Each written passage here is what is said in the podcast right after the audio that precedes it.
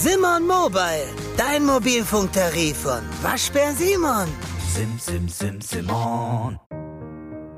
Ich kann mich daran erinnern, dass es ein unglaubliches Presseaufkommen im Gerichtssaal im Landgericht Bielefeld war. Äh, vor Gericht hatte er ein fadenscheiniges Motiv angegeben. Er hatte anscheinend Mitleid mit alten Menschen, Angst vor dem Tod und vielleicht auch vor Krankheiten. Er war der Auffassung, seine Opfer von ihrem Leid erlösen zu müssen. Ostwestfälle, der True Crime Podcast der Neuen Westfälischen. Wir sprechen mit Opfern, Zeugen, Richterinnen und Richtern und mit den Berichterstatterinnen und Berichterstattern der NW. Spannend, nah und made in OWL. Hallo und herzlich willkommen zu einer weiteren Episode von Ostwestfälle. Mein Name ist Birgit Gottwald und im heutigen Fall geht es um einen Krankenpfleger, der Anfang der 1990er Jahre als Todesengel von Gütersloh unrühmliche Bekanntheit erlangte. Wolfgang L. arbeitet in der Westfälischen Klinik Gütersloh als Hilfspfleger. Irgendwann fällt Kollegen auf, dass unter seiner Obhut viele Patienten plötzlich versterben. Ein Arzt entdeckt dann noch etwas Ungewöhnliches an einer Leiche. Was hat sich da in der Gütersloher Klinik abgespielt und wie viele Tote sind letztendlich zu beklagen? Das wüsste ich gerne von meinem Kollegen Wolfgang Wodke. Hallo Wolfgang. Hallo. Wolfgang, du bist freier Mitarbeiter der NW Lokalredaktion in Gütersloh. Zunächst einmal wüsste ich gerne von dir, wer war dieser Krankenpfleger Wolfgang L? Was weißt du über ihn? Man weiß eigentlich nicht vieles. Man weiß eigentlich nur, äh, ich kann mich nur daran erinnern, dass er Hilfskrankenpfleger war, 36 Jahre alt und äh, hatte einen IQ von 128. Das hatte damals ein Gutachter festgestellt. 128, das ist schon sehr viel, also eigentlich eine Hochbegabung. Und trotzdem arbeitet Wolfgang L. als Hilfspfleger. Was hatte er für Aufgaben in der Klinik? Der arbeitete auf der inneren äh, 1 und 2 der Westfälischen Klinik für Psychiatrie, Psychosomatik und Neurologie. Auf dieser Station wurden vor allem alte und gebrechliche Menschen behandelt, betreut und gepflegt. Äh, manche von ihnen lagen arg und wehrlos in ihren Betten. Er war also für diese Patienten zuständig. Also später vor Gericht wurden auch ehemalige Arbeitskollegen und Kolleginnen gehört. Dabei stellte sich raus, ja, dass Wolfgang L. offenbar nicht gerade beliebt gewesen ist. Wir haben die Zeugen den Krankenpfleger damals beschrieben. Fast alle seine Kolleginnen und Kollegen haben Wolfgang L. als unsympathisch beschrieben und dass er nicht sonderlich beliebt unter Mitarbeitern im Krankenhaus gewesen sei. So soll er ruppig mit Patienten umgegangen sein, er habe das Mobbing seiner Kollegin oftmals kommentarlos geschluckt. Äh, er ist ein richtiger Unsympath, sagte beispielsweise eine Zeugin im Gericht damals.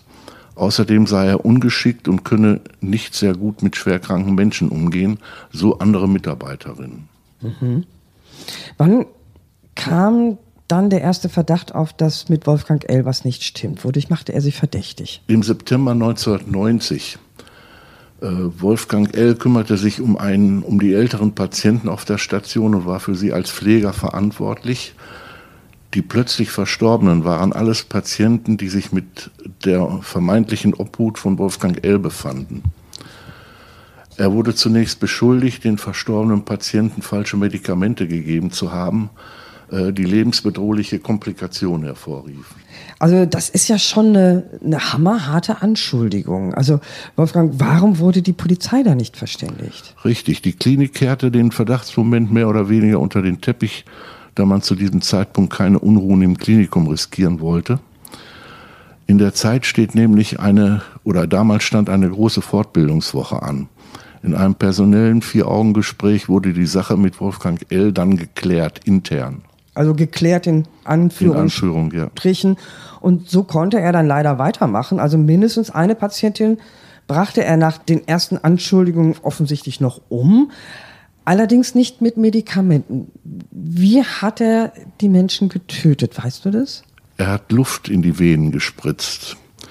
Daran sind sie dann gestorben. Äh, so wurden bei mindestens zehn Opfern Einstichstellen am Oberarm festgestellt. Die Patienten hatten einfach keine Chance, da sie alle wehrlos in ihren Betten lagen. Weißt du, was passiert, wenn man Luft in die Vene initiiert? Was passiert da? Ja, das kommt auf die Menge an. Wenn Luft in die Blutbahn gelangt, besteht die Gefahr einer Luftembolie.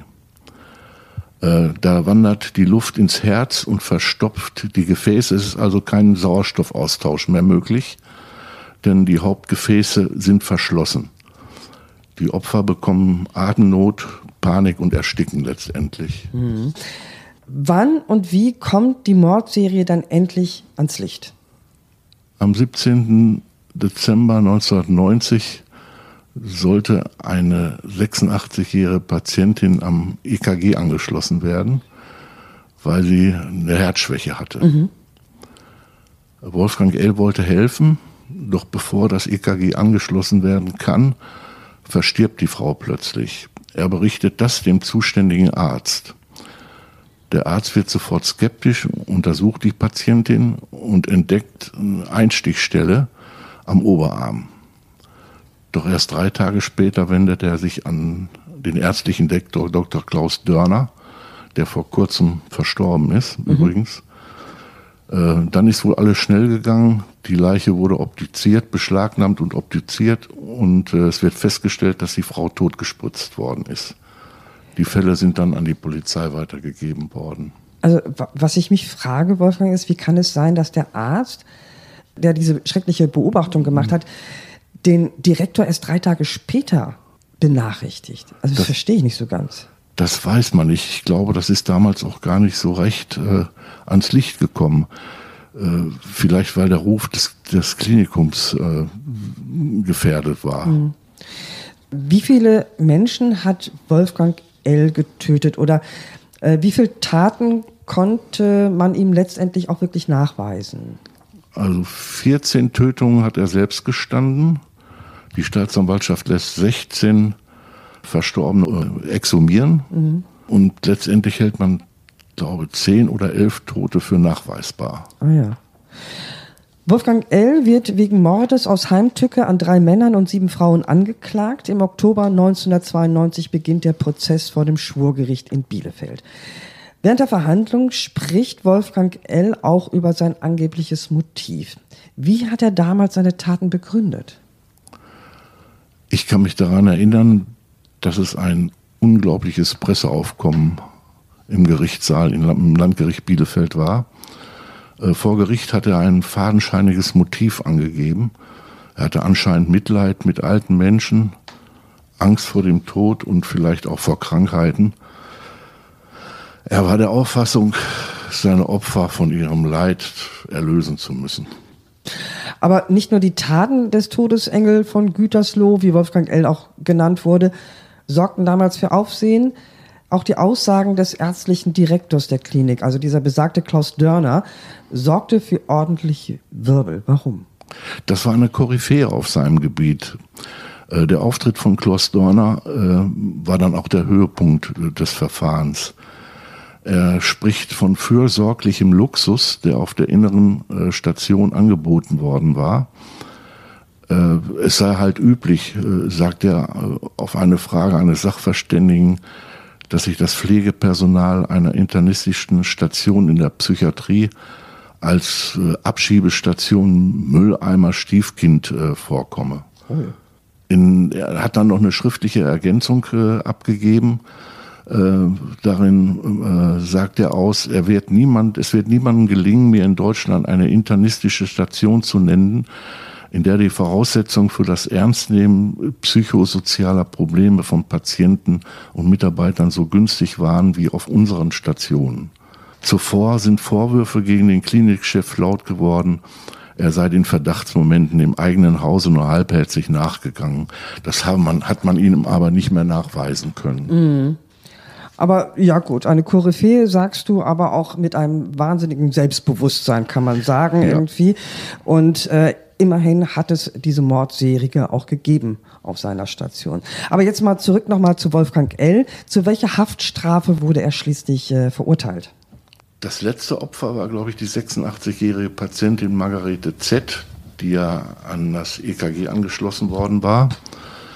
Äh, und 93 wurde er der, vom Schwurgericht in Bielefeld zu einer 15-jährigen Gefängnisstrafe verurteilt. Der Richter entscheidet aber nicht damals auf Mord, sondern auf Totschlag. Warum? Also warum Totschlag? Kompliziert. okay. Das Mordmerkmal Heimtücke fehlte. Äh, die Interpretation, die, die kann man eigentlich nie verstehen, äh, was der Unterschied ist. Äh, laut anderem Urteil können bewusstlose Menschen nicht ermordet werden, weil es ihnen an Arglosigkeit fehlt.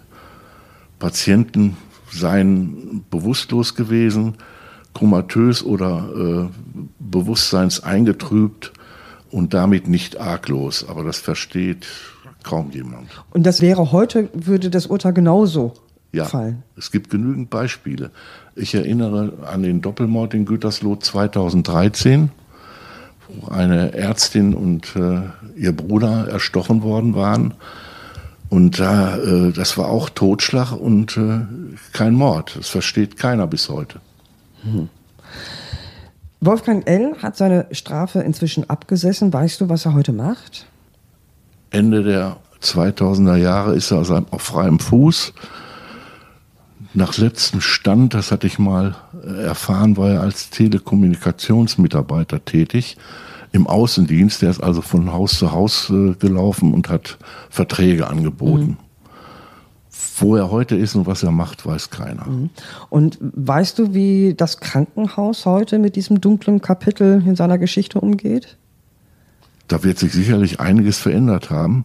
Äh, der Profiler äh, Axel Petermann aus Bremen hat mal gesagt, hundertprozentigen Schutz vor sogenannten Todesengeln gibt es nicht. Mhm.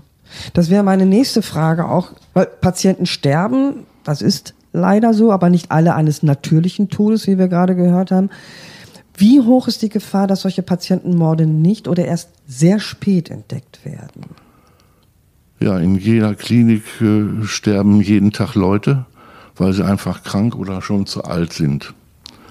Äh, so wählen Patientenmörder meistens alte und gebrechliche Menschen als Opfer aus, die sich nicht wehren können und arglos sind und äh, Vertrauen zu ihren Pflegern haben.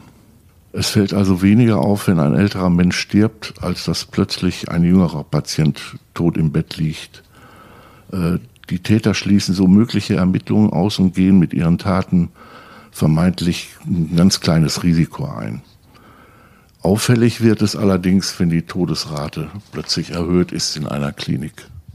Spielt auch dieser doch sehr hohe IQ von Wolfgang L. eine Rolle bei seiner Mordserie, dass er da sehr geschickt vorgegangen ist oder so? Ich glaube nicht, dass er geschickt vorgegangen ist. Man hat es eigentlich äh, gar nicht äh, ernst genommen irgendwo. Ähm, was heißt geschickt vorgehen? Wenn ich jemanden Luft in die Vene spritze, das ist keine, erzeugt nicht von hoher Intelligenz. Weißt du, ob es in den vergangenen Jahren ähnliche Fälle hier in OWL gegeben hat oder überhaupt? In OWL war das der spektakulärste Fall. Es gab keine mehr. In der Bundesrepublik allerdings schon. Äh, die bekanntesten Fälle, ich glaube, zuletzt weiß man über Nils H. aus Oldenburg. Der hat wohl 80 Morde begangen, mhm. 180 Patienten äh, umgebracht. In Delmenhorst glaube ich auch. Aber die Dunkelziffer ist, Dunkelziffer ist noch viel höher. Der hat auch äh, die Patienten mit Medikamenten totgespritzt. Wenn du so zurückdenkst an den Todesengel von Gütersloh, hat dich der Fall nachhaltig beeindruckt? Es gibt nichts, was nicht möglich, was unmöglich ist. Das ist äh, die Erfahrung. Und äh, ich habe eigentlich so viel, so viel Mordfälle mitbearbeitet, äh, journalistisch, dass mich das eigentlich gar nicht mehr so groß beeindruckt. Es ist traurig alles, aber äh, es gibt so viele Dinge, die eigentlich äh, schaurig sind. Und das ist dein täglich Brot? Ja, ich mache das seit 20 Jahren. Blaulicht nennt man das. Und es äh, ist hochinteressant. Und ich habe mir ein ganz gutes Netzwerk aufgebaut und deshalb bin ich dann immer hautnah dabei. Und stumpft das auch irgendwann mal ab? Jein. Ich hatte früher, als ich noch voll tätig war, ja auch einmal im Monat Bereitschaft und musste dann auch zu tödlichen Unfällen und zu Verbrechen fahren. Da bin ich eigentlich froh, dass ich das heute nicht mehr machen muss.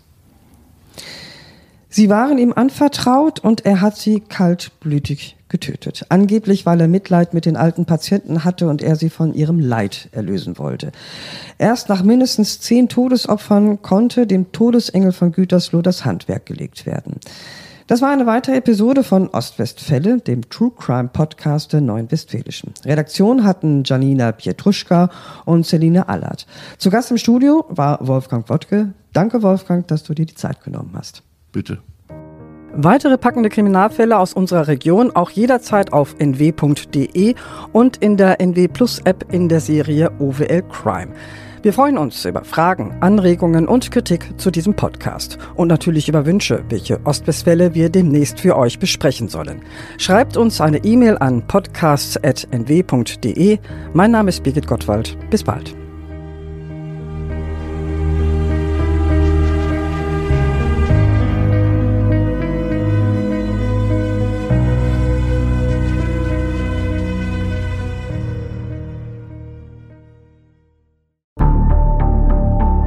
Lange kann ein Mörder sein dunkles Geheimnis bewahren? Wann bekommen die Angehörigen Gewissheit und die Opfer Gerechtigkeit?